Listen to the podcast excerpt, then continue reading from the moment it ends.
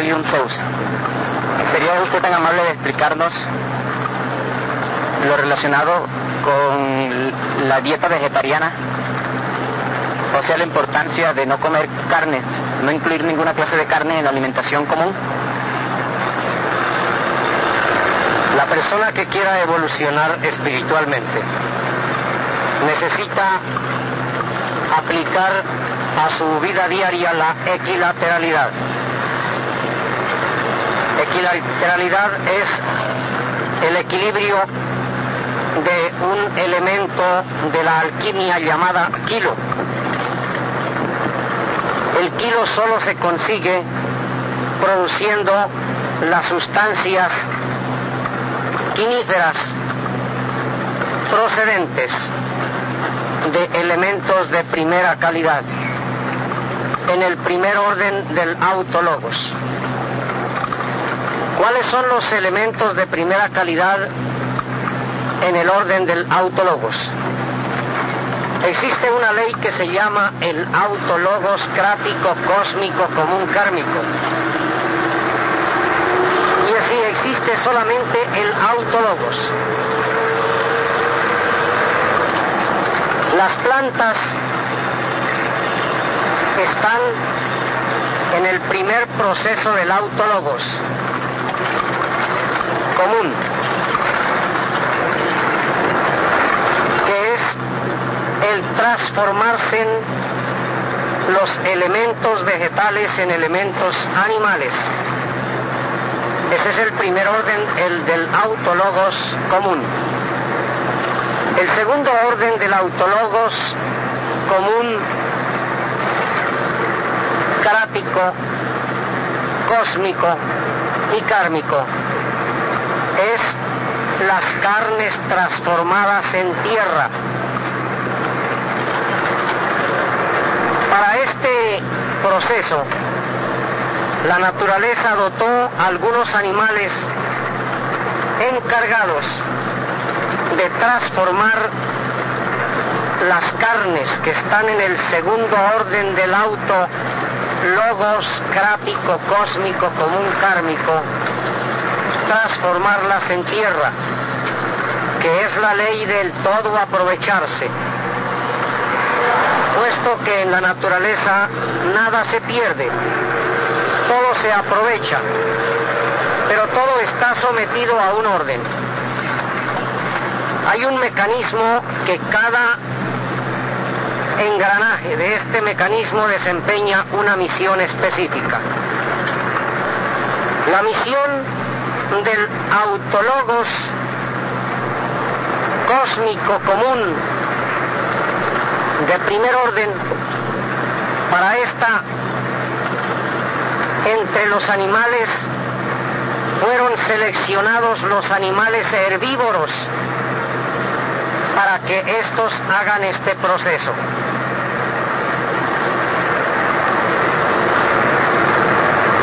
Luego, los animales carnívoros fueron encargados de hacer este segundo proceso. O sea, una vaca o una oveja se come una hierba y esta hierba se transforma en átomos animales antes era átomo vegetal y ahora se transforma en átomo animal.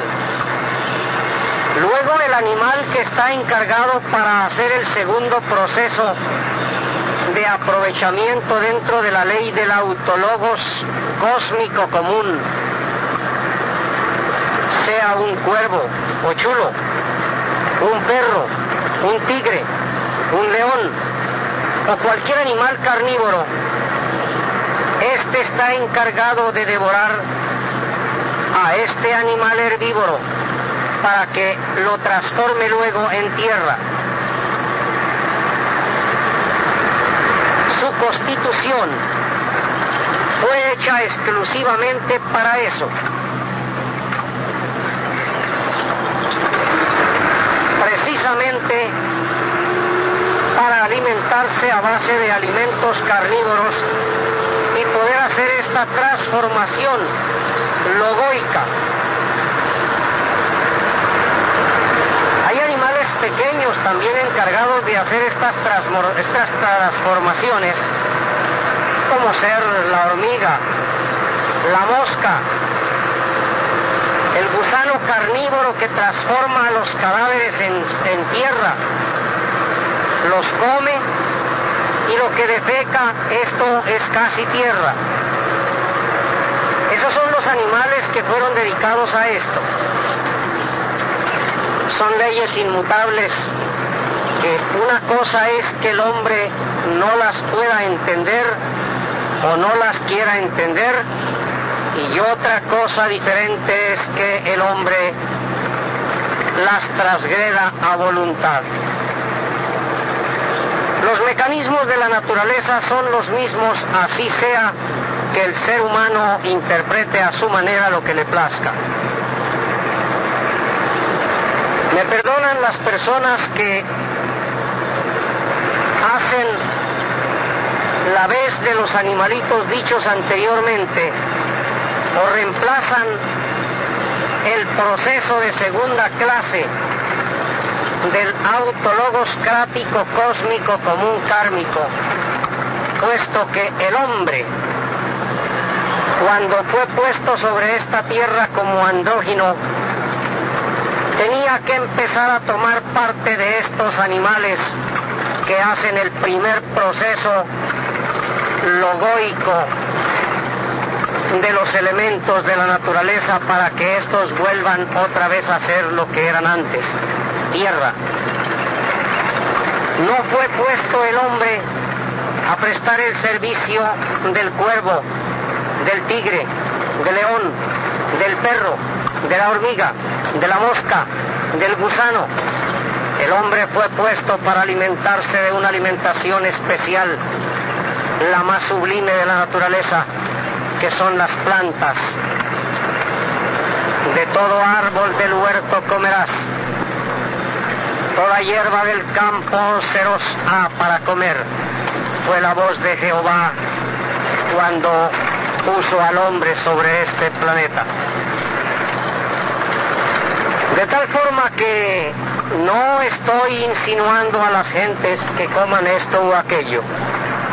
Solamente estoy enumerando leyes y mecanismos cósmicos, como trayéndole al recuerdo a las gentes cuando se fundó la Tierra, cuando se organizó el planeta y cuando se puso el sol y las estrellas frente a este mundo de tinieblas. Como la pregunta que me hace aquí el Señor es cuál sería la alimentación más propicia. Aún haré otro comentario al respecto. La persona que come carnes, existen otras leyes, porque soy siempre observador, cumplidor,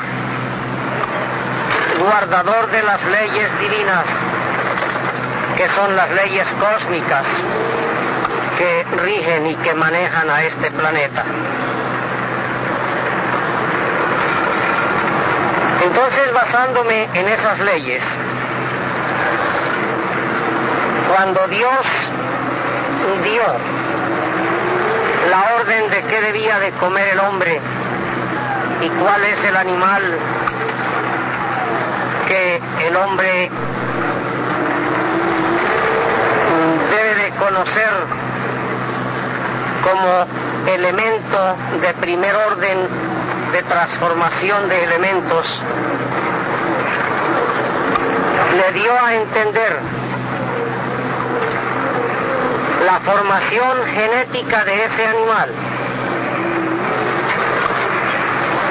Y vean ustedes el siguiente aspecto.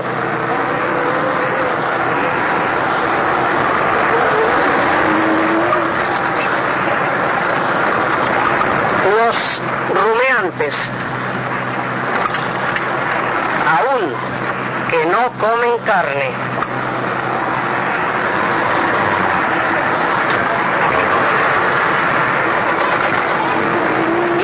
siguiente mecanismo, ya hablando del origen genético. Como ustedes la mayoría sabrán y si no saben, sépanlo. Existe en todas las criaturas, aún hasta en las plantas, un microorganismo llamado genes. Este genes tiene su formación constante todo el tiempo. El ser vivo está formando genes. Los cromosomas,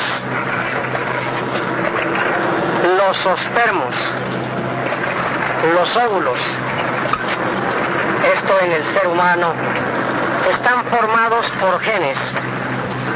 Dichos genes el reflejo o características del comportamiento, de los deseos, de los impulsos, de las pasiones.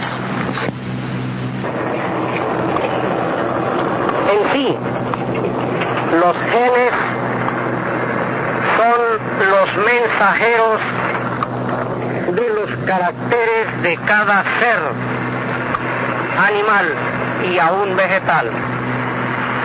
Digo vegetal porque dentro de las esporas de una planta, que son las chispas fecundativas del reino vegetal, también existen genes que son los que conservan las características de estirpe, de estampa, de figura, de frondosidad hasta de un vegetal. Si algún, agrólogo no le encuentra lógica a esto, es porque esto todavía no ha entrado a las universidades. Que tenga paciencia y espere la oportunidad de que esta parte de agrología o de agronomía llegue a las universidades porque todavía no se ha acercado por estos lares. Esos genes, anteriormente, son el carácter de un ser viviente transportado o transferido a otro. Voy a poner un ejemplo basado en las mecánicas cósmicas, en las mecánicas biológicas. Tenemos en una finca un reproductor de ganado. Está a la mitad de la edad como reproductor. Este animal codicia las vacas que están en cero gusta de ellas como un don Juan gusta de las mejores mujeres.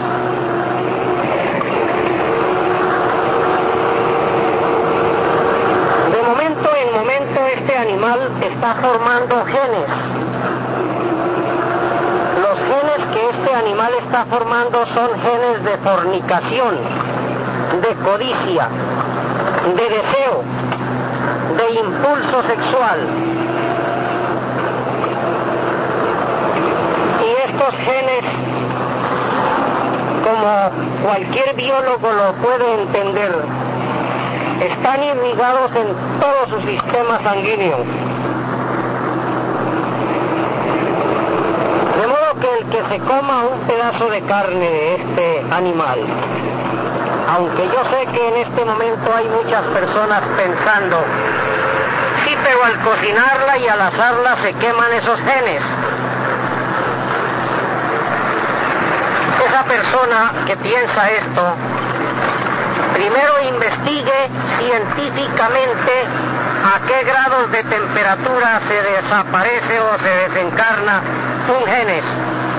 Y entonces ahí sí entenderá aún más mis palabras.